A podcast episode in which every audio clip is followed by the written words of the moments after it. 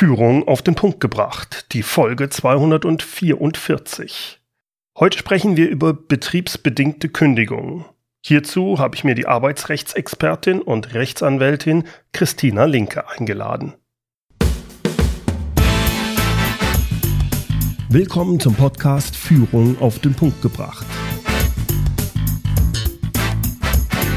Inspiration, Tipps und Impulse für Führungskräfte, Manager und Unternehmer.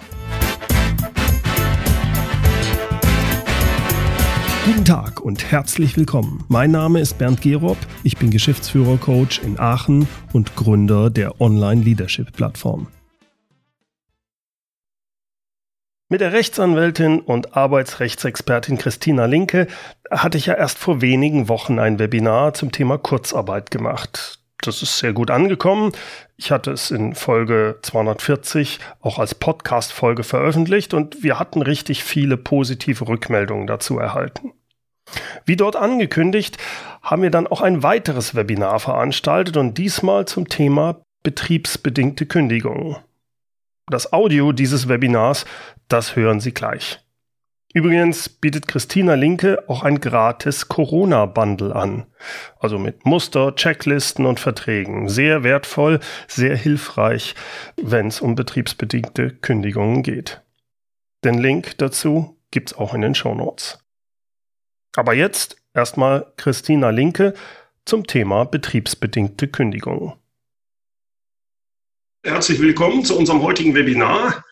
Betriebsbedingte Kündigung, ein Thema, was jetzt nicht so schön ist, aber gerade für Unternehmer und Führungskräfte ganz wichtig, dass man da genauer weiß, um was es geht, was sind Voraussetzungen, was macht das mit dieser Sozialauswahl, äh, wann muss ich einen Betriebsrat involvieren und, und, und. Für all diese Fragen ähm, habe ich keine Ahnung, bin ich der Falsche und deswegen freue ich mich sehr, dass ich die Rechtsanwältin und Arbeitsexper Arbeits Arbeitsexpertin. Arbeitsrechtsexpertin. Arbeitsrechtsexpertin, genau. Ne? Fängt schon, bei den, fängt schon bei den Worten an, genau. Expertin Christina Linke wieder bei äh, diesmal im Webinar habe. Wir haben vor zwei Wochen ja gemeinsam äh, das Kurzarbeitergeld gema äh, Webinar gemacht. Was heißt gemeinsam? Du hast die Fragen beantwortet. Und ähm, das ist sehr gut angekommen. Und da hatten wir auch schon gesagt, Mensch, betriebsbedingte Kündigung, das ist ein Thema für sich. Und deswegen machen wir das heutige Webinar.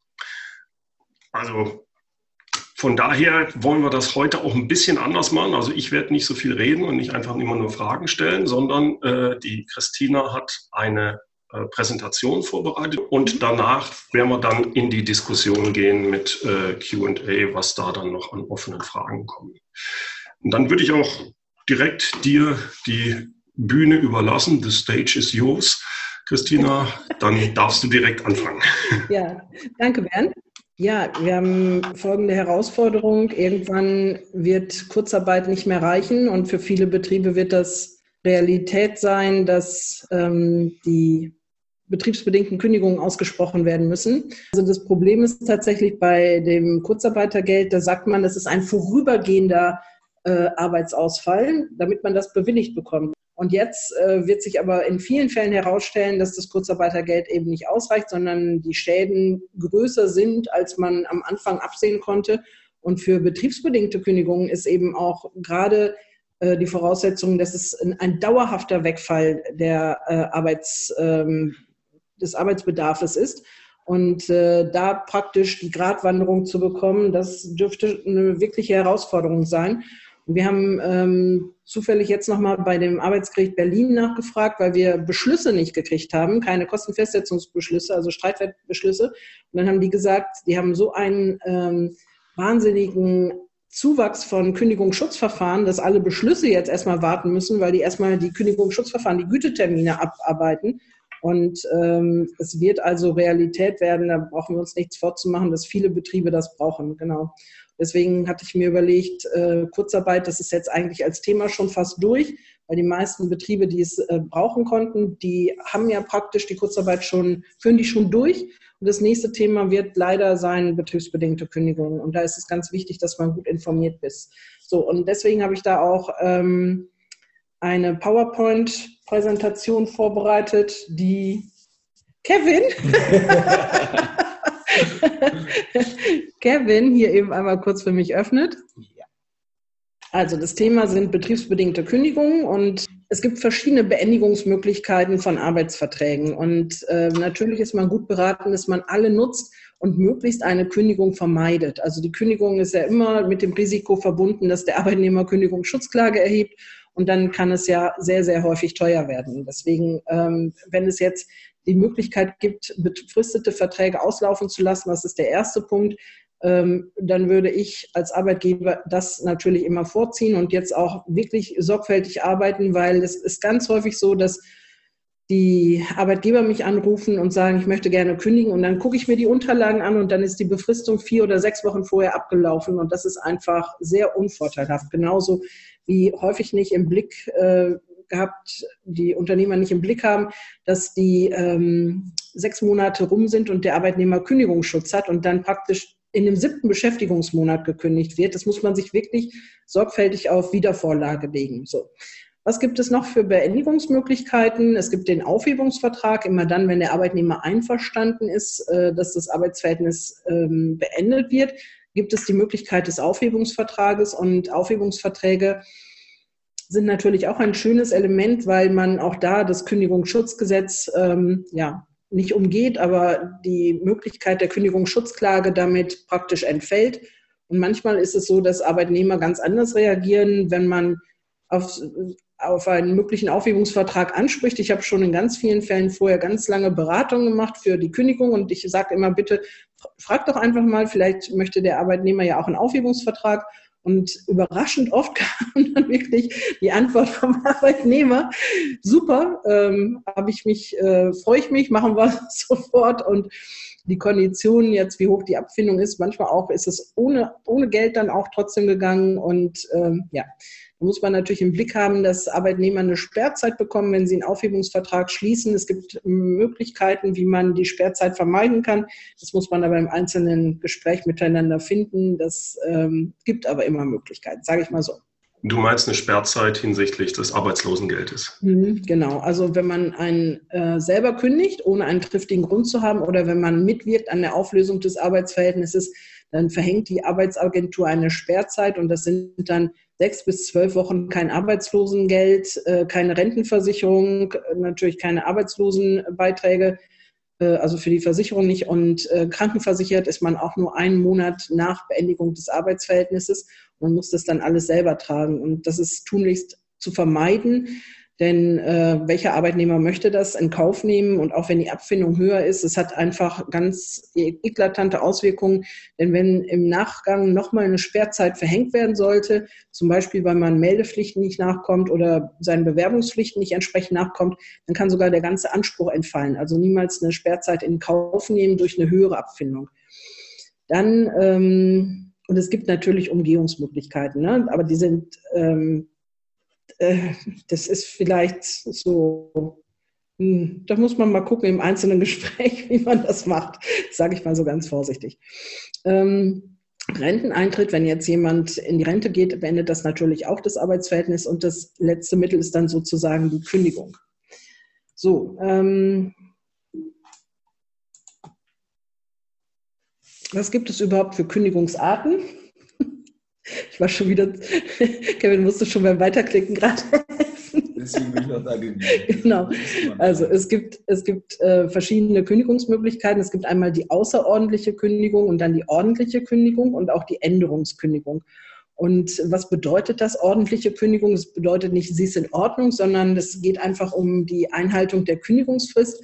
Die außerordentliche Kündigung ist regelmäßig ohne Einhalten einer Kündigungsfrist, also die sogenannte fristlose Kündigung und äh, hat natürlich sehr, sehr hohe Voraussetzungen. Also wenn etwas vorfällt, dann ähm, muss man innerhalb von zwei Wochen die Kündigung auch zugehen lassen. Aber die Anforderungen an die fristlosen Kündigungen sind sehr, sehr hoch. Und regelmäßig wird eine ordentliche Kündigung ausgesprochen. Ich will nur, dass ihr das auch bei den betriebsbedingten Kündigungen so ein bisschen in den Kontext mal setzen könnt. Und zwar betriebsbedingt, personenbedingt und verhaltensbedingt. Was ist jetzt der Unterschied zwischen personenbedingt und verhaltensbedingt? Personenbedingt ist in der Regel krankheitsbedingt. Also es gibt so Mythen und Märchen im Arbeitsrecht und ein Mythos ist, während der Krankheit kann ich nicht kündigen. Das ist falsch. Man kann sogar wegen der Krankheit gekündigt werden. Da gibt es dann Langzeiterkrankungen oder Kurzzeiterkrankungen. Und natürlich gibt es auch die verhaltensbedingte Kündigung. Das bedeutet, jemand ähm, ja, verhält sich nicht so, wie das ähm, angemessen wäre. Ähm, ich sage immer, bei personenbedingt ist es er will, aber er kann nicht und bei verhaltensbedingtes, er kann, aber er will nicht. Ja. Ähm, da ist regelmäßig eine vorherige Abmahnung erforderlich und ähm, da kann man dann, können wir auch nochmal drüber sprechen, aber das ist nicht das Thema dieser Zeit. Änderungskündigung, da muss man ähm, zu wissen, man, es ändern sich gravierende Umstände in dem Arbeitsverhältnis und das ist nicht gedeckt vom Direktionsrecht des Arbeitgebers. Das heißt, der Arbeitgeber darf nicht aufgrund des Arbeitsvertrages sagen, ähm, du arbeitest jetzt anstelle von ähm, Münster, arbeitest du jetzt in Hamm und äh, müsste, wenn das eben nicht gedeckt ist vom Direktionsrecht, eine richtige Änderungskündigung aussprechen. Und das bedeutet, äh, man beendet tatsächlich das Arbeitsverhältnis. Man sagt also, hiermit kündigen wir das Arbeitsverhältnis fristgerecht zum so und so vielten. Gleichzeitig bieten wir Ihnen an die Verlängerung oder die Änderung äh, der Konditionen wie folgt. Und das darf nicht zur Wahl stehen, sondern es muss ein konkreter Vorschlag sein. Und dann hat der Arbeitnehmer die Möglichkeit, ja, nein oder vielleicht zu sagen. Und zwar kann er das annehmen unter Vorbehalt, aber die Änderung der Konditionen auch gerichtlich überprüfen lassen. So. wann hat man nun überhaupt Kündigungsschutz nach dem Kündigungsschutzgesetz? Also ab wann wird es wirklich schwierig, ähm, Menschen zu kündigen, Arbeitnehmer zu kündigen und ähm, dass die Gefahr besteht, dass man, dass der Arbeitneimer eben Kündigungsschutzklage auch einreicht. Es hat zwei Voraussetzungen. Und zwar zum einen muss der Arbeitnehmer länger als sechs Monate beschäftigt sein. Das wird ja häufig gleichgesetzt mit der Probezeit. Das ist nicht richtig. Die Probezeit bedeutet nur, dass man eine verkürzte Kündigungsfrist hat von zwei Wochen anstelle von vier Wochen, die normalerweise herrschen, zum 15. oder zum Ende eines Kalendermonats. Es ist ganz häufig so, dass einfach Kündigungsschutz und Probezeit als Synonym verwendet wird, ist aber nicht richtig. Die Probezeit kann eben auch zum Beispiel nur drei Monate betragen und in den Monaten vier, fünf und sechs hat aber der Arbeitnehmer immer noch keinen Kündigungsschutz. Also tatsächlich ab dem siebten Beschäftigungsmonat hat der Arbeitnehmer Kündigungsschutz. Und die zweite Voraussetzung ist, dass Arbeit, der Arbeitgeber eben mehr als zehn Vollzeitmitarbeiter beschäftigt. Das gilt ab dem 01.01.2004 bis zum 31.12.2003 waren es mehr als fünf Vollzeitarbeitnehmer. Übrigens haben die Arbeitnehmer jetzt auch immer noch Bestandsschutz. Also die Arbeitnehmer, die zu dem Zeitpunkt 2003 Kündigungsschutz hatten nach diesen Bedingungen, die haben auch jetzt immer noch den Kündigungsschutz, äh, auch wenn die Personenanzahl nicht über zehn Vollzeitmitarbeiter geht. Es sei denn, es ist einmal drunter gegangen. Also auch der, ähm, der Betrieb hat einmal weniger als fünf Vollzeitmitarbeiter gehabt. So, wie wird das jetzt berechnet? Man guckt also auf die Anzahl der ähm, Arbeitnehmer und äh, Teilzeitkräfte werden dabei anteilig berechnet. Alles bis 20 Stunden wird mit 0,5 berechnet, alles bis 30 Stunden, also einschließlich 30 Stunden mit 0,75. Achtung, auch die geringfügig Beschäftigten zählen auch mit, die zählen eben auch, weil sie bis 20 Stunden haben mit 0,5. Ganz häufig äh, gibt es auch Unternehmer, die wirklich genau ausrechnen, findet das Kündigungsschutzgesetz nun Anwendung, ja oder nein? Ähm, und die das wirklich sehr knapp ausrechnen, genau mit den Stunden. Ganz häufig wird dann die Reinigungskraft vergessen. Wenn das jetzt jemand ist, der äh, auf 450 Euro Basis arbeitet, zählt er genauso mit. Und ähm, die gute Nachricht ist an der Stelle, immer dann, wenn das Kündigungsschutzgesetz nicht zur Anwendung, finde, äh, zur Anwendung kommt, dann hat der Arbeitnehmer es wirklich sehr, sehr schwer, ähm, eine Abfindung im Rahmen eines Kündigungsschutzverfahrens zu erarbeiten oder irgendwie ja, zu bekommen, weil wirklich, wenn das Kündigungsschutzgesetz keine Anwendung findet, dann darf die Kündigung nur nicht sittenwidrig sein oder gegen die guten Sitten verstoßen. Also da müssen schon eklatante Gründe dazu kommen. Also alle Teilnehmer, die jetzt hören, wir haben gar nicht mehr als äh, zehn Vollzeitmitarbeiter, können entspannter sein als diejenigen, wo es eben zur Anwendung kommt. Genau. Übrigens auch da nochmal, wenn es jetzt also Arbeitnehmer gibt, die kurz vor dieser sechs Monatsgrenze sind, dann natürlich jetzt zur Tat schreiten und leider diese ähm, Arbeitnehmer jetzt kündigen. Ähm, an der Stelle vielleicht auch nochmal ein Hinweis, muss man ein schlechtes Gewissen haben, wenn man kündigt. Das ist etwas, was immer wieder im Gespräch auftaucht.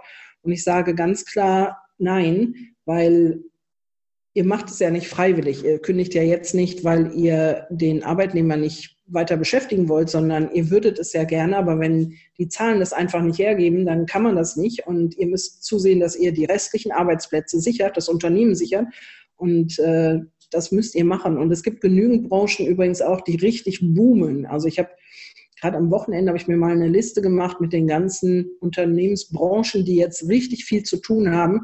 Also gerade im Hygienebereich, aber auch alles, was IT angeht für Online-Bestellungen, für Online-Übertragungen, für Homeschooling, für alles Mögliche, für Homeoffice. Also es gibt sehr, sehr viele Branchen, die jetzt richtig boomen. Dann müssen halt die Arbeitnehmer versuchen, dort eine Stelle zu bekommen. Und ich glaube, auch in den Zeiten ist es durchaus möglich. Ich mache da gerade auch noch einen Online-Kurs zu, finde ich auch ganz spannend, das zu machen.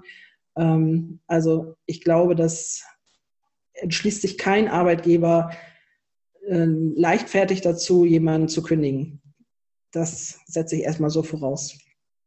So, es gibt eine dreistufige Prüfung bei der betriebsbedingten Kündigung und zuerst müssen also vorliegen die dringenden betrieblichen Erfordernisse. Da müssen außer- oder innerbetriebliche Gründe zu einer unternehmerischen Entscheidung führen, dass nämlich die Beschäftigungsmöglichkeit wegfällt. Also außerbetriebliche Gründe, ich muss mal eben gucken, haben wir da nachher noch die Beispiele? Ja, da haben wir die Beispiele. Da kommen wir also gleich noch dazu. Ähm, also außer- oder betriebliche, innerbetriebliche Gründe führen zu einer Unternehmerentscheidung. Und es ist wichtig, dass man diese unternehmerische Entscheidung dokumentiert. Da sollte man sich wirklich die Mühe geben, äh, die Mühe machen, auch äh, das wirklich ähm, aufzuschreiben, ein Dokument zu machen, wo man wirklich aufschreibt, also es ist Ort, Datum und die unternehmerische Entscheidung sieht wie folgt aus. Es kann zum Beispiel sein, dass man eine Hierarchiestufe entfallen lässt oder dass man eine, Beteil eine Betriebsabteilung schließt oder dass man einen Standort schließt. Also es muss richtig dokumentiert werden und das ist eine private Urkunde, die kann dann auch im äh, Prozess hinterher eingeführt werden und das ähm, macht einen sehr viel besseren Eindruck, als wenn man hinterher nur mündlich vortragen kann, ach, da habe ich mich zu einer unternehmerischen Entscheidung entschlossen. Ähm, also das erwarte ich auch bei allem, was Kündigungen angeht, erwarte ich immer einen wertschätzenden Umgang mit dem Arbeitnehmer und da muss man sich wirklich die Mühe machen und ein Konzept machen und nicht einfach blind sagen, ich schmeiße jetzt Meier Müller Schulze raus. Also das äh, ist etwas, was ich auch immer wieder betone, wie wichtig das ist, dass ähm, auch bei Kündigungen wirklich wertschätzend miteinander umgegangen wird. Ihr werdet nicht glauben, was das für eine Auswirkung hat, wenn jetzt ähm, das ohne Hand und Fuß gemacht wird, weil die verbleibenden Arbeitnehmer gucken sehr genau hin, wie werden die Leute behandelt, die gekündigt werden, weil sie sich nicht sicher sind, ob sie im nächsten Monat selber dran sind. Und man zerschlägt so viel Porzellan an der Stelle. Ich habe äh, gerade jetzt wieder eine betriebsbedingte Kündigung erfahren. Ähm, da hat derjenige der Kurzarbeit erst noch zugestimmt und drei Tage später die Kündigung gekriegt, obwohl er selber gesagt hat, ähm, er gibt während der Kurzarbeit, was eigentlich ja gar nicht zulässig ist, trotzdem 100 Prozent, arbeitet voll durch und hat dann ähm, diese Kündigung gekriegt. Das fand ich extrem bitter. Es war auch nach über 20 Jahren der Betriebszugehörigkeit. Und äh, ja, das kann man einfach nicht machen. Der zweite Punkt ist eben, dass keine andere Beschäftigungsmöglichkeit herrschen darf. Es darf keine, ähm, man guckt da übrigens auf äh, Unternehmensebene, nicht nur auf Betriebsebene. Ähm, das heißt, man muss wirklich gucken, gibt es einen anderen freien Arbeitsplatz und dieser freie Arbeitsplatz, der muss nicht frei sein in dem Moment, sondern es reicht auch, wenn es absehbar ist, dass äh, bis zum Ablauf der Kündigungsfrist ein Arbeitsplatz frei wird. Also bei meinem Arbeitnehmer, den ich gerade vertrete, ähm, sind das sieben Monate Kündigungsfrist und dann muss der Arbeitgeber also auch nachweisen, dass innerhalb dieser Kündigungsfrist von diesen langen sieben Monaten kein Arbeitsplatz frei wird. Und darüber hinaus geht es sogar so weit, dass man sagt, oder nach Ablauf der Kündigungsfrist in einer angemessenen Zeit frei wird. Also ähm, was ist so eine Zeitspanne dafür? Da sagt man immer die Zeitspanne, die jemand bräuchte, um sich einzuarbeiten in die neue Stelle. Also ähm, nochmal zum Verständnis. Ähm, es darf kein anderer freier Arbeitsplatz bestehen, frei während äh, des Zugangs, Zeitpunkt Zugang der Kündigung bis zum Ablauf der Kündigungsfrist und sogar darüber hinaus für einen Zeitraum, wie ein Dritter jetzt bräuchte, um sich einzuarbeiten in diese Arbeitsstelle. Dann muss eine ordnungsgemäße Sozialauswahl stattfinden. Da kommen wir nachher auch noch dazu, wie man das macht. Es gibt drei Kriterien. Und, äh, aber erst gehen wir jetzt einmal in die dringenden betrieblichen Erfordernisse. Ganz am Anfang einmal, es gilt das Ultima Ratio-Prinzip, das heißt, das ist das letzte Mittel. Also der Arbeitnehmer, der Arbeitgeber ist verpflichtet, alle anderen Maßnahmen, die er ergreifen kann, um die Kündigung zu vermeiden, vorher auszuschöpfen. Also Kurzarbeit, Abbau von Überstunden, vielleicht auch, dass äh, Urlaub erst abgebaut wird. Also alles Mögliche muss äh, ergriffen werden, um diese betriebsbedingte Kündigung zu vermeiden. Und ähm, dann muss der Arbeitsplatz eben aus außer- oder innerbetrieblichen Gründen wegfallen. Und ein paar Beispiele für außerbetriebliche Gründe Absatzschwierigkeiten, Auftragsmängel, Umsatzrückgang, Gewinnverfall, Wegfall von Drittmitteln. Also alles, was man nicht beeinflussen kann. Corona dürfte auch äh, so ein Fall sein, dass man zum Beispiel, wenn man jetzt ähm, beschlossen wird durch die Behörde, die ganzen Gastronomiebetriebe, an die ich da denke, das ist sicherlich ein äh, außerbetrieblicher Grund. Nicht nur die Schließung, sondern dann wahrscheinlich auch eben ähm, Umsatzrückgang extrem auf, manchmal ja auch auf Null. Es gibt ja ganz viele, die jetzt auf Lieferdienst umgestellt haben, aber es wird nicht alle retten mit den Lieferdiensten. Und es wird auch, denke ich, eine ganze Zeit wieder dauern, ähm, dass die Menschen überhaupt wieder essen gehen. Das heißt, ähm, es wird sich noch länger hinziehen für die Gastronomie. Beispiele innerbetrieblicher Gründe, ähm, Firmenschließung, man macht zu oder man legt einen Teil des Betriebes still ähm, eine Klinik entscheidet, dass die Ergotherapieabteilung zum Beispiel zugemacht wird oder auch unternehmerische Entscheidungen über Umstrukturierung, das heißt Abteilungen werden zusammengelegt oder auch Wegfall einer Hierarchieebene, das wäre auch ein innerbetrieblicher Grund. So, und das ist jetzt ganz wichtig. Diese Folie ist eine der wichtigsten Folien, die in dieser Präsentation sind. Ich habe ganz am Anfang schon einmal gesagt, ich weiß nicht, ob da alle dabei waren, es ist eben ganz wichtig, den Unterschied zu verstehen. Bei der Kurzarbeit ähm, ist es so, dass vorübergehender Arbeitsausfall herrscht und bei der betriebsbedingten Kündigung muss eben ein dauerhafter Arbeitsausfall herrschen. Und es ist ja sehr schwierig, ähm, dann zu argumentieren, wenn man während der Kurzarbeit eine betriebsbedingte Kündigung ausspricht. Das geht so einfach nicht. Das heißt, es müssen also neue Gründe nach der Einführung von der Kurzarbeit erforderlich sein, zum Beispiel eben Schließung aufgrund von Anordnung und dadurch ein Wegfall von Kunden oder weitere Aufträge fallen aus oder der Mietvertrag ist gekündigt, Maschinen sind verkauft worden und äh, oder auch die positive Prognose, dass äh, die Leute wieder kaufen werden, ist nicht eingetreten. Es ist eben ganz wichtig, dass man das dokumentiert. Also grundsätzlich ist es so, ähm, es müssen neue Gründe dazugekommen sein. Also es muss, müssen irgendwelche zusätzlichen oder geänderten Umstände herrschen, dass man praktisch umschwenkt von der Kurzarbeit auf die betriebsbedingten äh, Kündigungen. Man muss also sagen können, am Anfang war es ein vorübergehender Arbeitsausfall und dadurch, dass zum Beispiel Kunden Aufträge Dauer dauernde Aufträge gekündigt haben, die weggefallen sind, die selber vielleicht zugemacht haben. Dadurch ist es jetzt ein dauerhafter Arbeitsausfall geworden. Und das ist, das dürfte schwierig sein. Und da ist man gut beraten an der Stelle, wirklich gut zu gucken und zu argumentieren, was genau ist neu dazugekommen, weil ja, jede Ab Abfindung ist zu viel an der Stelle oder fällt höher aus. Man muss sich ja auch vor Augen führen, es gibt beim Arbeitnehmer keinen Anspruch auf eine Abfindung, aber wenn eine Abfindung äh, gezahlt wird, wird sie meist in der Höhe von 0,5 Bruttogehältern pro Beschäftigungsjahr gezahlt. Aber natürlich ist es so, je schlechter die Kündigung vorbereitet ist, desto höher wird der Preis. Ja? Desto höher ist das Risiko, dass der Arbeitgeber das Verfahren weiterführt, weiterführen muss, weil der Arbeitnehmer nicht bereit ist, sich zu einigen auf der Basis von 0,5 beispielsweise. Und äh, das Verfahren wird in den nächsten Jahren sehr, sehr lange dauern. Also im Moment hatten wir Kündigungsschutzverfahren von der Dauer her.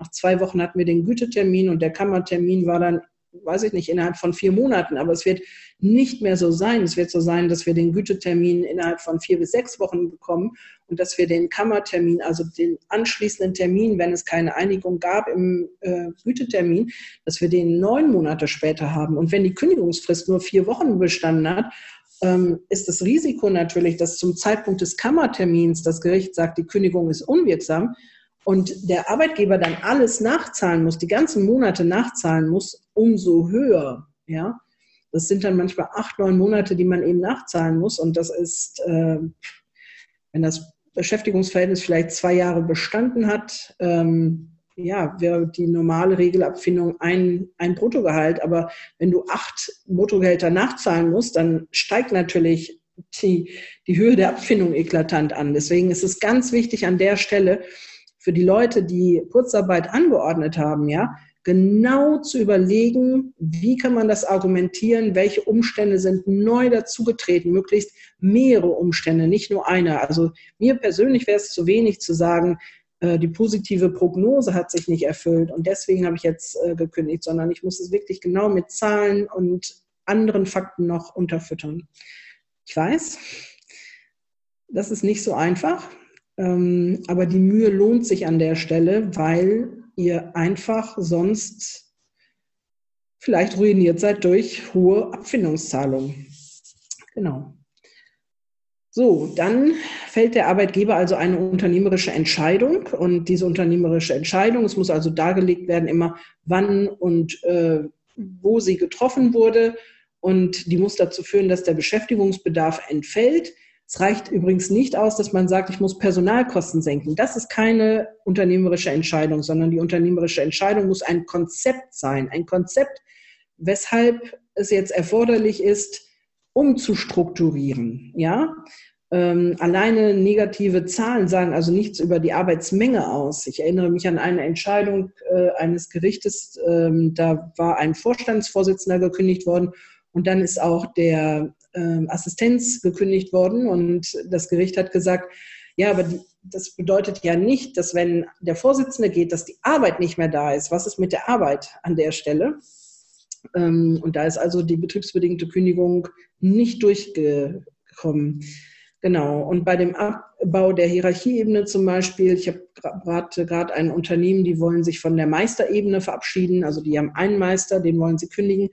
Und äh, da muss jetzt genau dargelegt werden, wie zukünftig die Arbeiten des Meisters durch wen aufgefangen werden. Wer soll das demnächst machen? Also da stricke ich gerade an der unternehmerischen Entscheidung und da mach, gebe ich mir gerade sehr viel Mühe, ähm, zumal der Arbeitnehmer da jetzt noch ähm, als Schwerbehinderter anerkannt ist. Das heißt, ich muss auch die Zustimmung des Integrationsamtes haben, aber die Meisterebene wird dauerhaft entfallen. Der Inhaber wird das selber weitermachen. Und das ist tatsächlich ein Grund für eine betriebsbedingte Kündigung. Aber es muss halt sehr, sehr gut dokumentiert werden.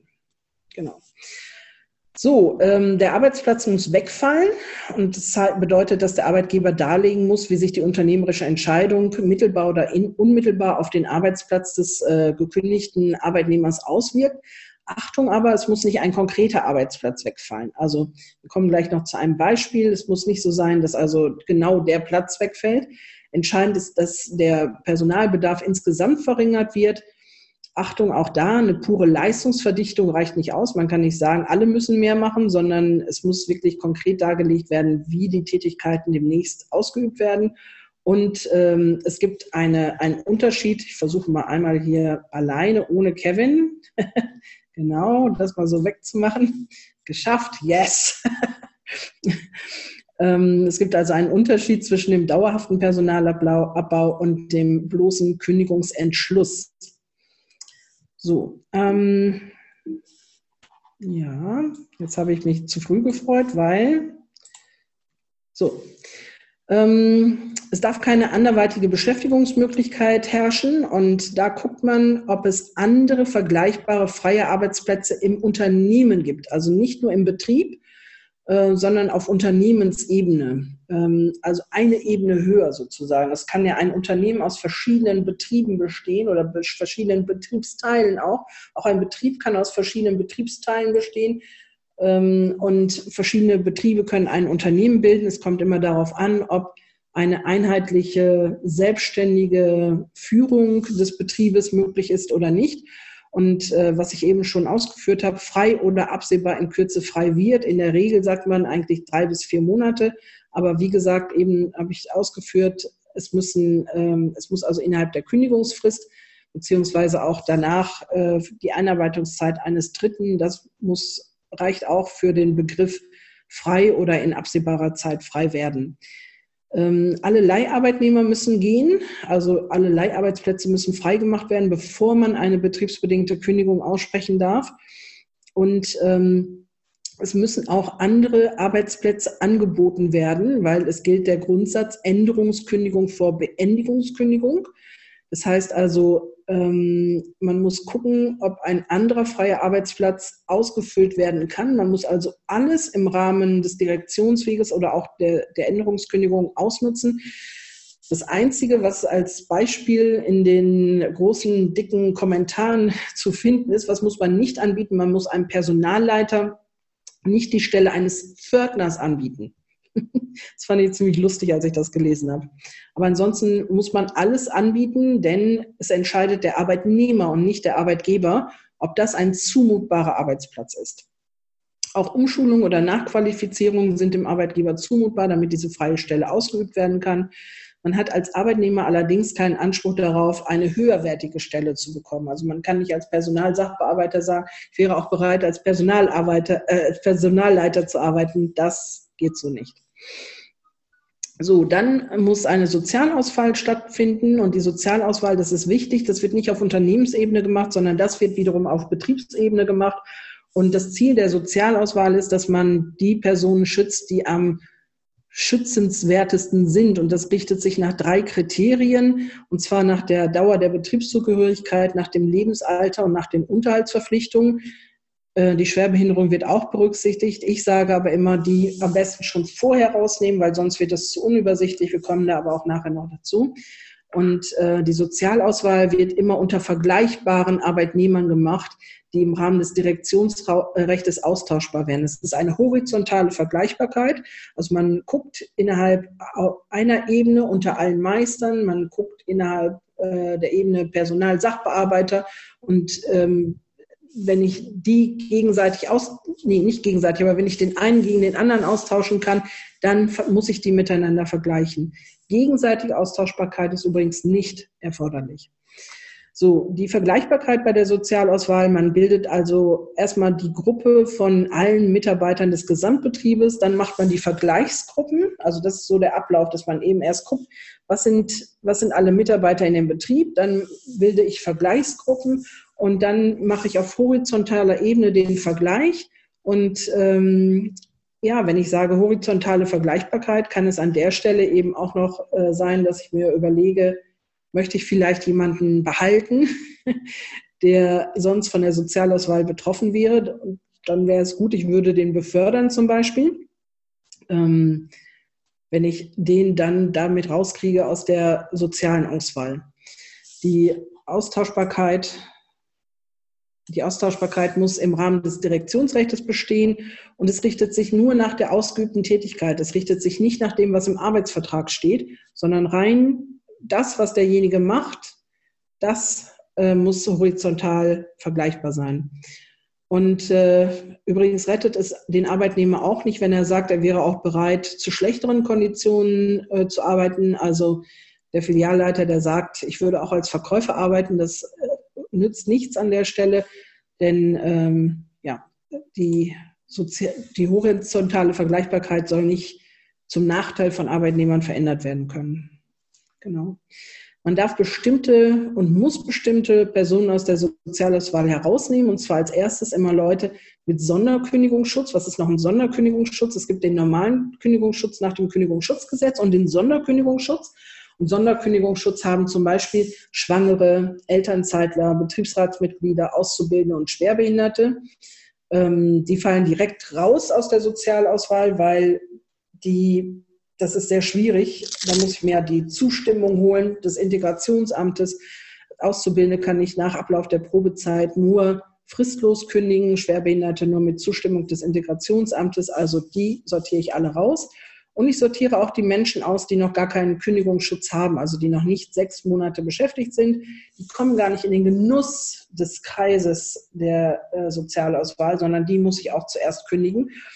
Und, das ist nochmal ganz wichtig, ich kann aber auch ähm, Menschen herausnehmen, sogenannte Leistungsträger, deren Weiterbeschäftigung im, im betrieblichen Interesse liegt, wegen Spezialkenntnissen oder einer ausgewogenen Personalstruktur. Das heißt, ich kann auch Altersgruppen bilden. Wird gleich noch konkreter. Also diese Leistungsträgerklausel, man nennt es auch äh, Olympiaklausel, ja. Ähm, das sind aber ganz wenig Mitarbeiter im Betrieb, also das sind äh, vielleicht fünf Prozent, schätzt man. Die kann man herausnehmen wegen besonderer Kenntnisse, spezieller Fähigkeiten oder Leistungen oder eben auch äh, zur Sicherung einer ausgewogenen Personalstruktur. Und ich würde gerne einmal in Vorgriff auf die nächste Folie gehen und dann nochmal wieder hierhin zurückkommen. Was sind jetzt die Leistungsträger? Besondere Kenntnisse, besondere Fähigkeiten oder besondere Leistungen. Also Kenntnisse können sein spezielle Schulabschlüsse, Universitätsabschlüsse, Sprachkenntnisse. Das ist meinetwegen der einzige Mitarbeiter in der Abteilung, der Russisch kann und ich arbeite mit Russland zusammen. Oder ein besonderes Sachwissen durch langjährige Berufserfahrung ähm, oder auch im Umgang mit speziellen Maschinen oder Fertigungsvorgängen. Das ist der einzige in der Abteilung, der mit dieser schwierigen Maschine umgehen kann. Und wenn die ausfällt, muss ich den haben, sonst geht es nicht mehr weiter besondere Fähigkeiten. Das können äh, spezielle fachliche Qualifikationen sein, besondere Flexibilität, Führungseignung oder Erfahrung oder Auslandstätigkeiten oder ein nachgewiesenes erforderliches Fingerspitzengefühl für besondere Kunden- oder Problembehebungen. Ähm, ihr seht schon, das ist auch ein bisschen ähm, weicher von, von dem, also es gibt keine feste Struktur an der Stelle. Man muss es halt gut argumentieren können. Oder eben auch besondere Leistungen, besonders gute Arbeitsergebnisse, besondere Effektivität, Schnelligkeit oder bei der Fertigung auch besonders wenig Ausschuss. Nochmal wieder zurück. Ähm, bei den Leistungsträgern ist ganz wichtig, dass das irgendwie dokumentiert ist, weil es nützt ja nichts, dass ich dann hinterher im Kündigungsschutzverfahren sage, na, das war ein Leistungsträger, deswegen habe ich den rausgenommen. Wie will man das nachweisen an der Stelle? Und deswegen ist es wichtig, dass man sich überlegt, woran habe ich das festgemacht? Zum Beispiel hatte derjenige vielleicht höhere Privilegien, er hatte ein größeres Firmenfahrzeug als die anderen normalerweise bei dem Status oder der Status beim Fliegen. Derjenige darf immer Business Class oder First Class fliegen, er hat vielleicht eine eigene Assistenz Vielleicht hat er bestimmte Belobigungen, Auszeichnungen oder Prämienzahlungen bekommen. Und wenn ich das jetzt noch nicht dokumentiert habe, dann tue ich sehr gut dran, dass ich das jetzt mache an der Stelle, dass ich hm, vielleicht nochmal auch ein Gespräch führe und das dokumentiere in der Personalakte, dass es eben ähm, besondere Verdienste dieses Arbeitnehmers gibt. Also das ist jetzt noch nicht zu spät an der Stelle, das kann man jetzt ja noch forcieren. Ähm, eine hohe Krankheitsanfälligkeit ist übrigens kein Argument, dass man ähm, Menschen kündigen kann ähm, und vielleicht, dass sie keine Leistungsträger sind. Es sei denn jetzt, bei Schlüsselpositionen kann kein kurzfristiger Ersatz beschafft werden. Also das ganze Thema mit den Leistungsträgern ist natürlich mit Vorsicht zu behandeln und mit Weitsicht. Ähm, wer weiß, die Leistungsträger, die aus welchem Grund auch immer, jeder von uns weiß, wer ist A-Mitarbeiter bei uns. Ähm, und wenn es jetzt so wäre, dass ausgerechnet dieser Mitarbeiter gehen müsste bei einer richtigen Sozialauswahl, dann muss man an der Stelle doch, um seinen Betrieb zu retten, sich überlegen, wie kann ich das dokumentieren, dass er ein A-Mitarbeiter ist, dass er wirklich aus welchen Gründen ist der unverzichtbar fürs Unternehmen? Wenn es so ist, dann muss ich es doch auch irgendwie nachweisen können, dann muss ich doch irgendwas darstellen können. Ähm, kreativ werden an der Stelle, ja. Ich rufe hier nicht zum Betrug auf, ich rufe dazu auf, das zu dokumentieren, was ohnehin der Fall ist. Bernd, Bernd schmunzelt. genau. So. Ähm, ansonsten gibt es ja noch die Möglichkeit, eben eine ausge ausgewogene Personalstruktur. Das bedeutet, ich kann die Sozialauswahl nach Altersgruppen machen.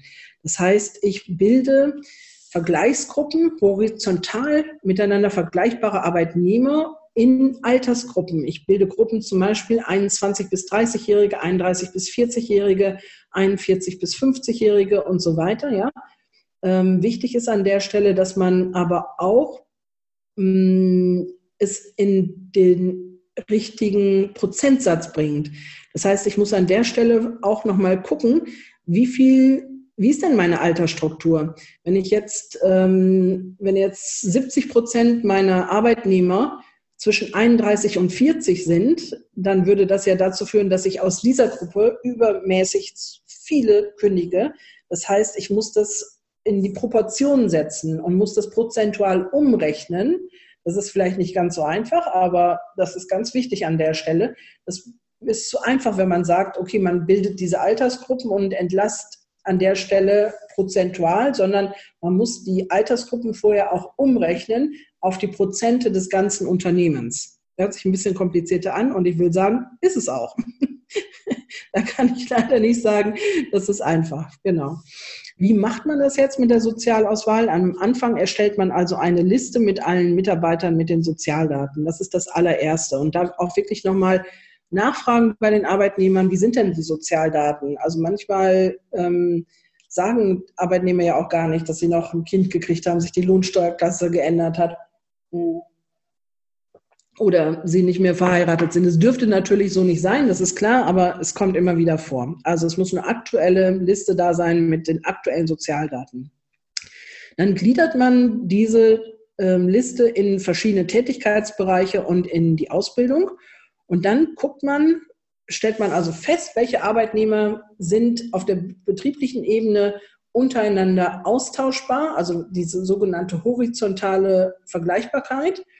Und dann innerhalb dieser Gruppen macht man eine Rangordnung nach Sozialkriterien, am besten, wenn man mehrere Leute entlassen muss, mit einem Punktesystem. Es kommt gleich noch ein Beispiel für ein Punktesystem und nimmt dann die einzelnen Leistungsträger heraus. Und ganz wichtig ist, dass man auf jeden Fall hinterher nochmal sich das Ergebnis anguckt und individuell noch einmal guckt, ist das richtig? Also mit Menschenverstand einfach auch nochmal drauf guckt und nicht nur nach einem puren Punkteschema.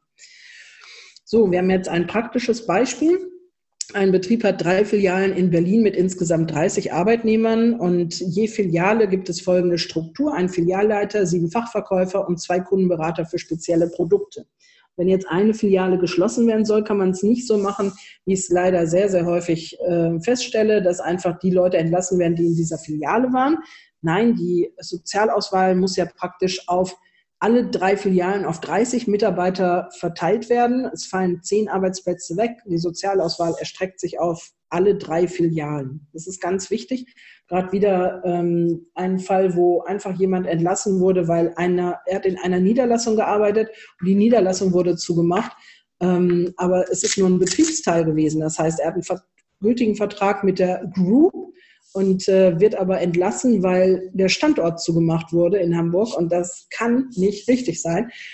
Ich habe den gegnerischen Anwalt schon mal angerufen, er hat dann so viel Sand gesagt, naja, ähm, ich weiß nicht, äh, warum sollte Ihr Arbeitnehmermandant ohne überhaupt klagen? Also der, da ist ja nichts mehr in Hamburg. Und ähm, was war das denn für ein Versuch? Also da habe ich dann auch nur gelächelt, habe gesagt, das werden wir dann vor Gericht klären. Und da ist, glaube ich, mit gütlicher Einigung an der Stelle. Ich würde übrigens als Arbeitnehmer, würde ich mir auch immer einen Anwalt suchen, der mir sympathisch ist, weil so, also das war schon so unsympathisch jetzt, dass ich schon gar keine Lust habe, mich mit dem überhaupt irgendwie zu einigen. Und also die Konditionen werden immer schlechter für ihn, einfach weil ich, weil ich schon diesen Einschüchterungsversuch, also ich nenne mich ja Kanzlei für Arbeitsrecht, dann kann er davon ausgehen, dass ich kein Mietrecht und Verkehrsrecht mache, sondern schon Arbeitsrecht. Ich mache das jetzt fast 30 Jahre. Warum sagt er mir sowas? Also das fand ich albern, muss ich ehrlich sagen. Hm, okay, weiter. Beispiel eines Punktesystems. Man könnte äh, zum Beispiel sagen, aber es ist wirklich nur ein Beispiel, ja, es ist nichts, was in Stein gemeißelt ist dass man sagt, für jedes Jahr der Betriebszugehörigkeit gibt es einen Punkt, also einen Wertepunkt sozusagen. Und ab dem elften Jahr sogar zwei Punkte, weil jemand, der schon so lange dabei ist, soll halt besonders honoriert werden.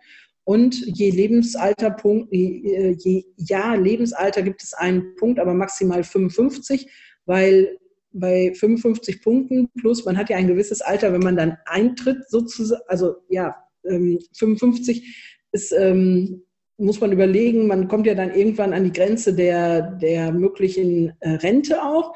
Und dann ist es, kann es schon wieder nachteilig sein. Deswegen, also das hat das Bundesarbeitsgericht mal gesagt, mit 55 ist man da an der Grenze. Ich persönlich halte das für hm, nicht mehr realitätsnah, bei 55 die Grenze zu ziehen. Wir müssen immer länger arbeiten, bis wir in die Rente gehen können. Aber sei es drum. Ähm, Unterhaltsverpflichtungen, acht Punkte für die Ehe, auch wenn man geschieden ist, wenn man unterhaltsverpflichtet ist, ja, und je Kind vier Punkte. Auch das ist ein Gespräch, ähm, dass man das zum Beispiel umkehrt, weil es gibt ja praktisch nicht mehr die Alleinverdiener-Ehe, sondern es ist ja eher so, dass beide Ehepartner arbeiten und äh, dafür werden die Kinder immer teurer. Deswegen überlegt man, ob man da zum Beispiel umswitcht und sagt, pro Kind acht Punkte und für die Ehe vier Punkte. Und die Schwerbehinderung, wenn man die nicht vorher schon ausgeschlossen hat, also die aus der Sozialauswahl herausgenommen hat, könnte man sagen, fünf Punkte bei einem GDB von 50 und für jede weitere zehn GDBs einen weiteren Punkt. Aber wie gesagt, äh, nur ein Beispiel. Was ähm, passiert, wenn die Sozialauswahl falsch ist? Die Kündigung ist unwirksam, dann gibt es nichts dran zu rütteln, dass ähm, ja, Sozialauswahl falsch, Kündigung unwirksam, Punkt. Aber die sogenannte Domino-Theorie wurde aufgegeben. Das heißt, es können sich nicht mehr, es gibt ja eine Reihe praktisch. Und ähm, früher war es so, dass ab dem Punkt, wo die Sozialauswahl falsch war, konnten sich alle darauf berufen, die dahinter waren. Aber jetzt ist es so, nur noch derjenige, der nachweisen könnte, dass er höher wäre vom sozialen Schutz, nur derjenige kann sich darauf berufen. Also nicht mehr automatisch alle. Da bin ich sehr froh. Das macht es ein bisschen weniger schwierig. Ihr müsst, wenn ihr einen Betriebsrat habt, müsst ihr den beteiligen. Unbedingt müsst ihr den vorher anhören. Und bei jeder Betriebsratsanhörung müssen folgende Informationen hinterlegt werden. Name, Vorname, alle Sozialdaten, Dauer der Betriebszugehörigkeit, Alter, Familienstand, Zahl der Kinder. Hat derjenige einen besonderen Kündigungsschutz, ja oder nein? Die Art der Kündigung, die Kündigungsfrist und auch der beabsichtigte Kündigungstermin und im Detail die Kündigungsgründe. Als ich damals bei der PIPROC Dienstleistungsgruppe beschäftigt war, ähm, hatten wir ein Formular, das war so ein, an der Stelle waren dann drei Zeilen da. Das reicht nicht. Ja? Also wenn man den Betriebsrat informiert, muss man wirklich sehr, sehr, sehr ausführlich arbeiten und ähm, wenn da eine Information fehlt, macht es die Kündigung unwirksam. Deswegen, ähm, ich würde immer einen extra Bogen nehmen an der Stelle und ich würde auch immer nochmal da reinschreiben, auch auf die mündlich gegebenen Informationen wird zusätzlich verwiesen. Also das ist nochmal so ein kleiner Trick an der Stelle. Informationen müssen vollständig und wahrheitsgemäß sein. Es ist dem Betriebsrat nicht zuzumuten, nachzuforschen. Also es muss so umfangreich sein, dass der, ähm, Arbeit, dass der Betriebsrat nicht nochmal nachfragen muss. Und ihr müsst die Fristen einhalten. Drei Tage bei fristlosen Kündigungen, eine Woche bei fristgerechten Kündigungen. Nur wenn der Betriebsrat sagt, äh, wir äußern uns schon jetzt abschließend, dann äh, kann man früher kündigen. Ähm, der Betriebsrat hat folgende Möglichkeiten. Er kann zustimmen, in Widerspruch gehen oder die Frist verstreichen lassen. Der Arbeitgeber darf trotzdem kündigen, egal was passiert. Auch beim Widerspruch des Betriebsrates, also die Kündigung kann trotzdem ausgesprochen werden. Und äh, ja, unwirksame Anhörung gleich unwirksame Kündigung. So, wichtig ist auch noch, man muss bei, mm, wenn mehrere Kündigungen anstehen und man beschäftigt mehr als 20 Arbeitnehmer, muss man eine ähm, Anzeige machen bei der Agentur für Arbeit. Ähm, und man muss einen Interessenausgleich Sozialplan verhandeln. Das hat auch Vorteile, wenn man einen Betriebsrat hat an der Stelle, weil dann macht man nämlich eine Namensliste mit dem Betriebsrat und die Namensliste wird nicht mehr im Einzelnen überprüft, sondern nur auf grobe Fehlerhaftigkeit. Also da unterstellt das Arbeitsgericht, dass das richtig ist, was der Betriebsrat mit dem Arbeitgeber verhandelt hat. Und diese Massenentlassungsanzeige ist auch ganz wichtig, weil ähm, ja, das ähm, wäre auch so, dass man sich schadensersatzpflichtig machen kann als Arbeitgeber, wenn man eben diese Massenentlassungsanzeige nicht macht. Ähm, Paragraph 17 Kündigungsschutzgesetz, es ist gestaffelt, je nachdem, wie groß der Betrieb ist. Zwischen 20 und 60 Arbeitnehmern müssen fünf zeitgleich entlassen werden, zwischen 60 und 500 10 Prozent oder aber mehr als 25. Und beim ähm, ab 500 Arbeitnehmern mindestens 30 Arbeitnehmer. Und gleichzeitig bedeutet in dem Fall innerhalb von 30 Kalendertagen, also innerhalb von einem Monat müssen, ähm, nicht Kalendermonat, sondern 30 Kalendertagen müssen also, muss man darauf achten, dass man nicht mehr Leute entlässt, sonst wird das schwierig an der Stelle. Ähm, und das ist nochmal ganz wichtig, weil Aufhebungsverträge, Änderungskündigungen den normalen Kündigungen gleichstehen. Sogar wenn der Arbeitnehmer selber kündigt, äh, zählt es auch noch mit, wenn die Kündigung vom Arbeitgeber veranlasst ist. Also wenn der Arbeitgeber vorher gesagt hat, ähm, ich werde dir kündigen, ähm, dann und dann. Und der Arbeitnehmer kommt zuvor und sagt, ähm, jetzt habe ich schon was selber gefunden, weil du gesagt hast, ich, äh, du wirst mir kündigen, dann zählt diese Entlassung für die Massenentlassungsanzeigen mit. Man muss auch den Betriebsrat informieren, gilt aber alles nicht für weniger, für Betriebe mit weniger als 20 Arbeitnehmern. Und äh, da zählen übrigens auch Azubis, Volontäre und Teilzeitbeschäftigte mit, nicht aber Leute in der Freistellungsphase bei der Altersteilzeit und auch nicht die Leiharbeitnehmer. Und fristlose Kündigungen zählen auch nicht mit, weil das ist ja keine geplante Massenentlassung. Wenn man jemanden fristlos rausschmeißt, hat das in der Regel andere Gründe. Was kann der Arbeitnehmer machen gegen eine Kündigung? Er muss innerhalb von drei Wochen Kündigungsschutzklage einreichen. Und äh, wenn diese Frist rum ist von den drei Wochen, ist es auch sehr, sehr schwierig, ähm, noch weiter dagegen vorzugehen, weil nach drei Wochen fingiert man, also es ist die Fiktion der Wirksamkeit der Kündigung. Es gibt noch die Möglichkeit, nachträglich äh, einen Antrag auf Zulassung zur Kündigungsschutzklage zu stellen, aber da muss man besondere Gründe haben und nachweisen, also Urlaub oder Krankenhausaufenthalt. Und ähm, ja, das ist so das, was äh, wir uns hier überlegt haben. Ich ist es mir völlig bewusst, dass es wahnsinnig viele Informationen sind und dass es auch teilweise sehr kompliziert ist.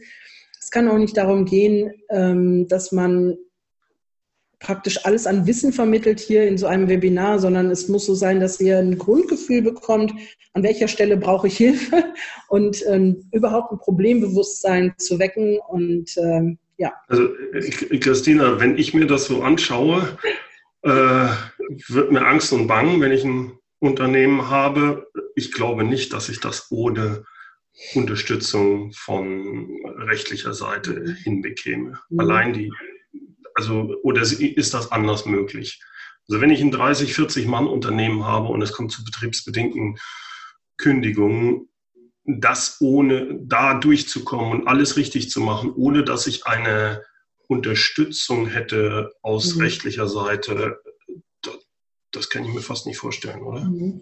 Es kommt darauf an, wie groß der Betrieb ist ähm, und auf die Einzelheiten, wie hoch die Hürde ist. Ähm, ich habe jetzt gerade ein Unternehmen in der Beratung, die möchten eben diesen Meister entlassen und der ist schwer behindert. Und eigentlich wäre es relativ einfach, weil der Meister eben der einzige Meister ist und der Inhaber mhm. Meistertitel hat, wäre es einfach, aber weil der jetzt, ähm, wir brauchen die Zustimmung des Integrationsamtes, dann ist es schon ein bisschen schwieriger wieder, weil man auch da schon natürlich sich festhalten muss, was man angibt, weil man es hinterher im Verfahren dann auch wieder wahrscheinlich äh, darlegen muss mit der unternehmerischen Entscheidung. Also es, es ist doch machbar, glaube ich, wenn der Betrieb nicht so groß ist. Wenn der Betrieb okay. größer ist, dann hat man in der Regel ja auch einen eigenen Unternehmensjuristen, mit dem man dann auch sich bespricht. Dann ja. ist das was anderes, ja. ja. Unter zehn, denke ich, ist es relativ einfach.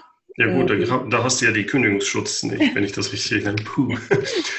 ähm, genau. Ich würde aber gerne noch ein paar andere zu Wort kommen lassen, falls, obwohl es ja sehr viel war, was du uns jetzt gezeigt hast, ja. da noch äh, bestimmte Fragen gibt von äh, den Zuschauern, Zuhörern, äh, schreibt das doch in den Chat rein, dann stelle ich diese Frage gerne noch der Christina. Ähm, ich hätte eine Sache, gerade wo du das angesprochen hattest mit den zehn Mitarbeitern. Ähm, ich stelle mir jetzt vor, ich habe so ein Unternehmen, das hat zwölf. Mhm. Und jetzt sind zwei, zwei, drei, sagen wir drei, haben gekündigt und auf einmal bin ich nur noch neun switch, switch ich dann immer zwischen jetzt äh, gibt es Kündigungsschutz, jetzt nicht oder wie sieht das ja, aus? Man guckt eigentlich auf den Durchschnitt des Jahres, auf den Jahresdurchschnitt guckt man. Okay. Und, ähm, das ist so eine Gratwanderung an der Stelle. Wenn es jetzt dann dauerhaft dabei bleiben sollte und man das darlegen kann, dass die Arbeit äh, eben dauerhaft eben auch durch nur neun Mitarbeiter ähm, durchgeführt werden kann, denke ich, ist man ohne Kündigungsschutzgesetz, ja, aber wenn man, wenn klar ist und vielleicht auch man die Stelle sogar schon wieder ausgeschrieben hat, nee, dann wird es nicht helfen. Ne? Mhm. die Andrea hat eine Frage, gibt es bei der Kündigung Unterschiede zwischen Vollzeit- und Teilzeitarbeitnehmer? Dürfen zum Beispiel alle Teilzeitler entlassen werden und die Vollzeitler die behalten? Hm. Ja, so einfach geht es leider auch nicht. Ähm, grundsätzlich sind die gleich zu behandeln. Ähm, man, wenn man jetzt Gründe anführen könnte, weswegen man äh, auf Vollzeitmitarbeiter angewiesen ist, dann könnte man das so machen, aber das wird die Ausnahme sein. Im Prinzip ähm, muss man also argumentieren können, dass diese Tätigkeit in Teilzeit demnächst nicht mehr ausgeübt werden kann. Mhm, okay. Ja, ansonsten sind die ähnlich schutzbedürftig, genau. Okay. Jetzt weiß ich, dass mhm. du ja noch ein Angebot für alle hast, äh, gratis Unterstützung. Äh, da würde ich dir gerne auch nochmal das Wort nennen. Ich fand es sehr schön, das Corona-Wandel. Äh, mhm. Vielleicht kannst du da ein bisschen was zu sagen. Ja. Wir haben uns überlegt, wie können wir euch unterstützen und wir haben ein Paket geschnürt sozusagen aus einem Wissenspaket, ähm, kostenfrei. Ähm, das ist, besteht also aus zwei verschiedenen ähm, Videoaufnahmen mit mir. Einmal zur Berechnung von Kündigungsfristen. Das ist ja auch immer sehr, sehr schwierig, äh, wie man Kündigungsfristen jetzt berechnet. Und da seht ihr mich also am Flipchart und ich verspreche immer, wenn man das einmal verstanden hat, dann weiß man, wie das geht. Weil ist immer die Frage, ist der Tag des Zugangs, zählt der mit oder nicht? Und wie, was ist der letzte Tag, wann ich die Kündigung noch zugehen lassen kann?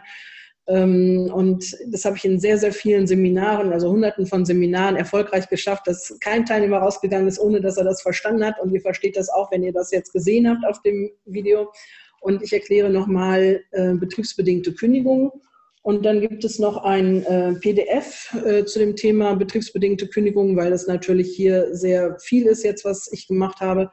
Und ähm, dann gibt es noch ein Muster für Aufhebungsvertrag und ein Muster für betriebsbedingte Kündigung und noch eine Checkliste, ähm, an die ihr euch halten könnt für betriebsbedingte Kündigung, also wo ihr euch entlanghangeln könnt praktisch und das wirklich genau abarbeiten könnt. Und ich glaube schon, dass es, ähm, es nicht immer anwaltlicher Hilfe bedarf. Natürlich, ähm, wer das möchte, der kann mich gerne kontaktieren. Meine Mitarbeiter unten würden jetzt wahrscheinlich schreien, das ist geschäftsschädigend, was du hier machst, dass du sagst, es geht auch ohne Anwalt. Aber ähm, ja, also ich denke, wer das Paket bekommt, äh, wird sich darüber freuen und es sind wirklich Sachen, die ich normalerweise auch verkaufe. Aber wir haben ja auch gerade in den Zeiten von Corona haben wir ganz, ganz viel Content äh, frei rausgegeben, weil ich einfach weiß, dass die Unternehmen das jetzt brauchen und ich natürlich langfristig mit denen zusammenarbeiten möchte. Und also dieses Bundle ist, glaube ich, wirklich eine große Sache. Ich sehe gerade, dass du den Link schon. Ich habe es versucht. Ich habe Also ich glaube, man kann es sehen, den äh, Link. Es sind noch ein paar Fragen reingekommen. Wenn das okay ist, würde ich die dir gerade noch stellen, Christina. Mhm. Äh, und zwar äh, das Thema mit den verschobenen Güteterminen und die Gehälter, die nachbezahlt werden müssen, würde mich nochmal interessieren. Mhm. Kannst du da vielleicht kurz noch was zu sagen? Haben wir noch ein, zwei ja. Also man, man ähm, sagt, man nennt das Annahmeverzugsrisiko. Das Problem ist ja, dass wenn die Kündigung zum Beispiel richtig unwirksam ist. Ja, man weiß das, man hat irgendwas vergessen, die Betriebsratsanhörung oder dort eine wichtige Angabe. Und man hat Pech und man hat einen Anwalt auf der Gegenseite, der das genau erkennt. Und äh, mir ist das mal passiert, als ich Youngster war und bei Piepenbrock gearbeitet habe. Da war die Kündigung sicher unwirksam, weil ähm, die, derjenige, der gekündigt worden war, betriebsbedingt, der musste seinen Firmenwagen an den Nachfolger abgeben. das wusste ich nicht. Diese Information hatte ich nicht. Da hat man mich ins offene Messer laufen lassen. Arbeitsgericht Trier, werde ich niemals vergessen. Und ähm, der Arbeitnehmer war ungefähr zwei Jahre beschäftigt. Das heißt, Regelabfindung wäre ein Bruttogehalt gewesen. Und äh, der gegnerische Anwalt hat gesagt, unter drei gehe ich hier nicht raus. Und ich habe gesagt, nee, drei, das geht nicht. Ne? Das ist jenseits, das ist ja. Oh. Und dann hat er gesagt, ja, dann äh, können wir uns hier nicht einigen und packte schon seine Sachen zusammen. Und äh, dann habe ich gesagt, na, dann nehme ich eben die Kündigung wieder zurück. Und dann hat er gesagt, ich stimme der Rücknahme der Kündigung nicht zu. Und dann habe ich gesagt, wie? Der Richter hat sich auch aufgeregt. Aber es nützt nichts. Man hat also, man kann einseitig die Kündigung nicht wieder zurücknehmen. Der andere Teil muss zustimmen. Also es war, ich war den ersten Monat von der Uni sozusagen. Ich war ganz frisch, ja. Das würde mir heute nicht mehr passieren. Und ja, dann steht man da und sagt, okay, man hat keine Handhabe, also die Kündigung kann man nicht zurücknehmen. Ich weiß sicher, die Kündigung ist unwirksam. Ja, und ähm, der Kammertermin war damals auch, also es ist halt schon wirklich sehr lange her, da hat es auch damals lange gedauert. Der Kammertermin war neun Monate später. Und wenn dann im Kammertermin festgestellt wird, die Kündigung ist unwirksam, dann ist ja, man klagt ja nicht auf Wiedereinstellung, das denken die Leute immer, sondern man klagt darauf, dass die Kündigung unwirksam ist und das Arbeitsverhältnis ungekündigt fortbesteht. Das bedeutet, ich habe ein dauerndes Arbeitsverhältnis, ich erstatte also der Agentur für Arbeit die äh, Zahlung und zahle die Differenz an den Arbeitnehmer aus. Und ich habe ein durchgehendes Arbeitsverhältnis. Das heißt, der hat in der Zeit kriegt er rückwirkend für neun Monate sein Gehalt noch weiter. Der hat ja auch noch Urlaubsansprüche erworben in der Zeit, ja. Und das ist das, das ist das, dieses Damoklesschwert. Das, das ist das, wovor ich immer am meisten Angst habe, wenn äh, jemand zu mir kommt, der gesagt hat, ich habe gekündigt, ich weiß, die Kündigung ist unwirksam und wir konnten uns nicht einigen. Was, was können wir jetzt machen? Können wir nicht die Kündigung zurücknehmen? Und ich sage immer, oh, das ist schwierig, die Kündigung zurücknehmen. Es geht nur einvernehmlich. Und wenn ich weiß, es ist unwirksam, boah, dann habe ich echt, dann habe ich ein Problem an der Stelle. Mhm. Ich, es ist mir nie passiert, also noch nie, noch nie. Ich habe es auch immer hingekriegt, dass wir gütliche Einigungen, selbst in den aussichtslosesten Fällen habe ich gütliche Einigungen hingekriegt. Ähm, da muss man ein bisschen Gespür auch dafür kriegen, was ist so auf der Gegenseite los. Ich habe vielleicht noch mal ein Beispiel. Ich habe da hat jemand einer Mitarbeiterin gekündigt und die hatte Brustkrebs. Und ich habe mit dem Gegner keine Einigung hingekriegt, obwohl wir wirklich schon das Portemonnaie sehr weit aufgemacht haben. Und irgendwann rufe ich ihn an und er sagt dann, äh, einen Moment, ich muss gerade mit meinem Sohn sprechen. Und äh, dann habe ich so gesagt, Mensch, das finde ich toll, dass Sie sich um Ihr Kind kümmern. Das ist ja bei Anwälten und wenn man so voll berufstätig ist, auch gar nicht so einfach. Und dann sagt er, ja, ich bin auch alleinerziehend. Und dann stellte sich raus, dass... Ähm, seine Frau an Brustkrebs gestorben war, zwei Jahre vorher. Und dann wusste ich natürlich, warum ich mit dem keine Einigung finden konnte. Und dann haben wir aber ab da auf einer ganz anderen Basis gesprochen, weil ich habe erzählt, dass der Vater meiner Kinder auch verstorben ist, dass ich auch alleinerziehend gewesen bin mit denen, seit die Kinder eins und drei waren. Und dann hatten wir eine andere Basis und plötzlich habe ich da eine Einigung gefunden. Hm. Und so wie ich eben erzählt habe, der Anwalt auf der Gegenseite, der hat mir eine blöde, also es gibt ja keine blöden Fragen, aber es war unpassend, ja. Und ich bin jetzt schon so, dass ich denke, ich habe keine Lust, mich zu einigen. Dass ich weiß, dass ich 100% gute Karten habe und es wird, ich will immer das beste Ergebnis für meine Mandanten, aber da bin ich jetzt mal auf Arbeitnehmerseite und äh, kann dann auch einfach mal sagen, nee, unter dem doppelten, dreifachen Regelsatz gehe ich hier nicht weg, ja. Mhm. Das ist, ähm, es hat viel damit zu tun, auch wie man so umgeht miteinander, finde ich. Ja. Christina, ich würde gerne noch eine Frage äh, zulassen und dann äh, die Sache beenden. Die Andrea hat noch eine Frage und zwar noch muss auf das Geschlecht Rücksicht genommen werden. Und spielt es eine Rolle, ob der Ehepartner berufstätig ist oder nicht? Ich denke, es geht um die Sozialauswahl, wenn ich das mhm. richtig verstanden habe. Also ähm, man darf sicherlich nicht gegen das AGG verstoßen. Insofern wäre es kontraproduktiv, wenn man auf das Geschlecht Rücksicht nimmt. Ja, also das allgemeine Gleichbehandlungsgesetz sagt ja, ähm, man darf nicht diskriminiert werden aufgrund des Geschlechts unter anderem. Und äh, nein, es spielt keine Rolle, ob der Ehepartner berufstätig ist oder nicht. Man kriegt auch keine Abzüge dafür, dass man meinetwegen mit, als Mann verheiratet ist mit einer, ähm, mit einer Frau, die im Vorstand sitzt. Ja, also es gibt keine Abzüge dafür. Mhm. Okay. Also man Gut. ist unterhaltsverpflichtet. Derjenige kann ja auch seine Arbeit verlieren und äh, wenn, es kommt auf die abstrakte Möglichkeit der Unterhaltsverpflichtung an.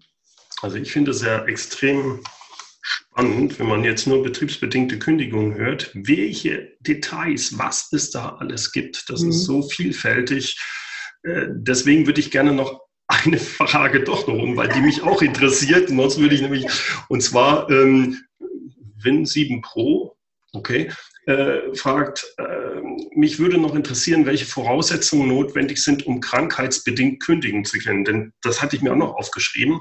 Mhm. Wie sieht das aus? Du hattest da sowas gesagt, wenn jemand jetzt äh, auf, man kann jemandem auch kündigen, wenn er zu häufig krank ist oder solche mhm. Geschichten. Genau. Also äh, es kommt auf, darauf an, ist man langzeiterkrankt oder kurzzeiterkrankt. Bei Kurzzeiterkrankung guckt man drei Jahre zurück drei Jahre zurück und man sagt, man muss wenigstens sechs Wochen krank gewesen sein. Und diese drei Jahre müssen eine aufsteigende Tendenz haben. Also man guckt, also warum? Man muss eine negative Gesundheitsprognose feststellen. Und wie macht man eine Gesundheitsprognose? Wir nehmen ja als Juristen auch nicht die Glaskugel und sagen, äh, uh, ich sehe Siechtum und Schmach darin. sondern man guckt zurück und in die Vergangenheit und schließt daraus aus in die Zukunft. Und ähm, die letzten drei Jahre aufsteigende Tendenz und ähm, sechs Wochen krank. Und bei Langzeiterkrankungen muss der Arbeitnehmer wenigstens anderthalb Jahre krank gewesen sein. Und nach 18 Monaten darf auch, und das ist äh, O-Ton-Gericht, ein vernünftig denkender Arbeitgeber an eine personenbedingte Kündigung denken. Und äh, es ist immer der Moment, wann man, wenn man ausgesteuert wird, an der, also aus der Krankenkasse. Und an der Stelle darf man darüber nachdenken, wie entwickelt sich jetzt das Arbeitsverhältnis weiter. Mhm. Okay, gut, dann äh, würde ich jetzt hier die Sache soweit beenden. Wenn die Leute noch Näheres äh, also ich schicke auch nochmal an alle, die jetzt hier dabei waren, äh, den Link um, wo man sich dieses Corona-Bundle dann runterladen kann. Ähm, wenn man jetzt weitergehende Fragen hat oder mit dir zusammenarbeiten will, wie macht man das am besten? Ja, ähm, christinalinke.com, einfach auf die Homepage gehen und da auf den Teil der Kanzlei. Ich habe ja auch noch, ich gebe ja auch noch Seminare, ähm, aber wenn man Christina Linke jetzt einfach eingibt ähm, oder www.christinalinke.com, findet man mich sofort. Man findet ja auch ganz viele Videos von mir im Netz und ähm, freue ich mich und äh, wir sind hier Super. mit unserem Team bereit. Wir arbeiten gerade wirklich ähm, deutlich mehr. Ich muss das mal eben noch teilen, als äh, wir angefangen haben, Bernd und ich, gerade jetzt hier, als wir ähm, uns gesehen haben, sagt er, äh, du nimmst mir das doch nicht übel, aber du siehst erschöpft aus. ja, stimmt, habe ich gesagt soll man ja nicht zu der Frau sagen, aber wir kennen uns ja jetzt auch schon ein bisschen besser, als dachte ich. Das, ja. Also warum sehe ich erschöpft aus, liebe Leute? Ähm, ich sehe erschöpft aus, weil ich wirklich, ehrlich, rund um die Uhr gerade arbeite. Ich habe auch die ganzen Wochenenden jetzt durchgearbeitet, ähm, weil ich wirklich, wir haben sehr, sehr viel zu tun und das ist gut, nicht nur wegen des Umsatzes, sondern es ist schlau, es jetzt zu machen im Vorfeld. Es ist nicht schlau, es im Nachhinein zu machen, ja. Genauso wie ich ja auch immer sage, bitte Leute, ihr müsst jetzt eure Arbeitsverträge überprüfen. Das ist ja auch etwas, was mir wirklich immer am Herzen ist. Mhm. Die Leute sagen, es ist nicht der richtige Zeitpunkt, Arbeitsverträge überprüfen zu lassen und neu zu machen. Doch, weil wenn ihr unwirksame Ausschlussfristen habt im Vertrag, also ich, das werde ich nicht müde, es zu sagen, ja. Da kann ich nur sagen, hört euch die Podcast-Folge von mir an, wo wir genau darüber gesprochen haben. Genau. Ja, drei Jahre statt drei Monate. Das kann, also wenn euch die Abfindungszahlungen nicht ruinieren, dann aber drei Jahre rückwirkende Forderungen für alles Mögliche. Das ist, das ist so bitter an der Stelle. Echt, hört euch diese Folge an. Das ist, das wird, also es hat mal ein großer ähm, Unternehmensberater zu mir gesagt, ich habe noch nie eine Podcast-Folge gemacht mit so viel Sprengkraft. Also, weil es wirklich, man, das sieht so unscheinbar aus, das kann, das kann dich in die Insolvenz führen. Echt? Ja. Gut. Ja. Christina, vielen, vielen Dank das, also bei mir ist jetzt, ich brauche jetzt erstmal einen Kaffee, ich muss jetzt erstmal, dass alles klarkommt. Du hast uns extrem viel gezeigt. Vielen, vielen Dank dafür. Ja, Und äh, Dank wie gesagt, die Corona-Bundles schicke ich allen auch nochmal. Entweder jetzt könnt ihr im, im Chat draufklicken oder ich schicke es nochmal per E-Mail rum, äh, dass man sich die runterholt. Absolut kostenfrei. Äh, und auch da möchte ich mich herzlich bei dir bedanken, dass du da diesen Aufwand auch getrieben hast. Das ist wirklich unheimlich viel was du den Leuten da zur Verfügung stellst. Vielen, vielen Dank. Ich danke dir, Bernd. Und liebe Grüße an alle und bleibt gesund. Genau, bleibt gesund. Okay, genau. bis dann. Ja, tschüss. Soweit der Webinarausschnitt mit der Rechtsanwältin und Arbeitsrechtsexpertin Christina Linke. Den Link zu Christinas Webseite und auch zum gratis Corona-Bundle mit Musterchecklisten und Verträgen, all das gibt's in den Shownotes und die finden sich unter www.mehr-führen.de Schrägstrich Podcast 244. Führen mit UE. Zum Schluss gibt es natürlich noch unser inspirierendes Zitat. Es kommt heute von August Bebel. Nichts ist ewig, weder in der Natur noch im Menschenleben. Ewig ist nur der Wechsel die Veränderung. Herzlichen Dank fürs Zuhören. Mein Name ist Bernd Gerob und ich freue mich, wenn Sie demnächst wieder reinhören, wenn es heißt Führung auf den Punkt gebracht.